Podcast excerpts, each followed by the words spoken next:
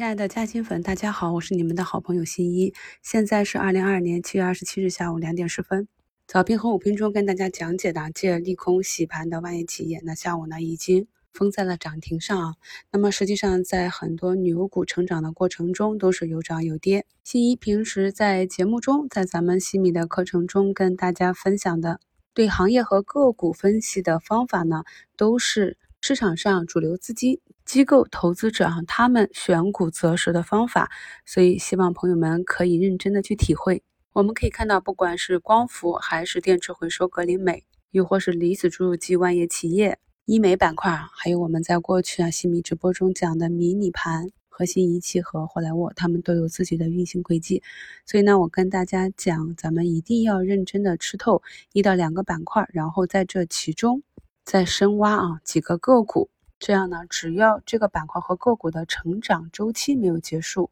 大盘的上涨、下跌的波动呢，就是叠加了给我们去低吸高抛的这个幅度。当你掌握了这些逻辑，看懂了这些 K 线图，那么这市场上的涨跌就会变得非常的自然啊。那么朋友们买入个股也不会因为持有它一段时间不涨而焦虑，或者巨震而不知所措。那我们的上证呢，也是像早评讲的一样，今天目前呢是走出了一个缩量的小阳线啊。这也是延续了昨天股评中啊对咱们大盘上证指数和接下来要发生的事件的研判，资金呢都是一个谨慎观望的态度，在等待明天的靴子落地。所以呢，咱们有中期的一个持股计划啊，不管是继续向上突破的医美板块，咱们留了底仓去应对，还是啊向下调整的 C 叉 O。CRO 概念啊，那么也可以看到这个板块目前的估值呢，已经啊达到了历史最低的附近。所以呢，尽管是没有表现，安全度还是有的。我在节目中经常跟大家讲，我们要学会看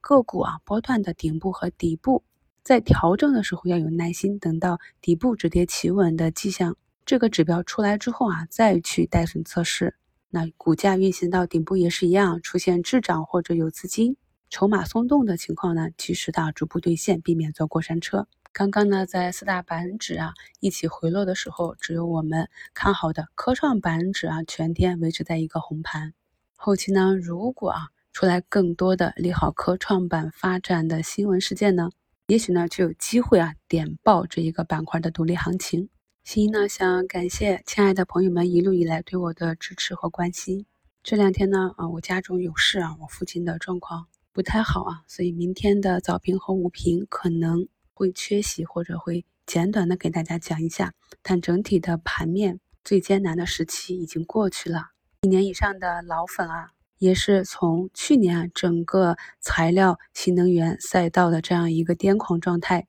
再到癫狂之后的毁灭，咱们都是见识过了。这波呢又是逆势啊，从三四月份默默的。在底部啊关注这些月线底部的超跌大白马也好，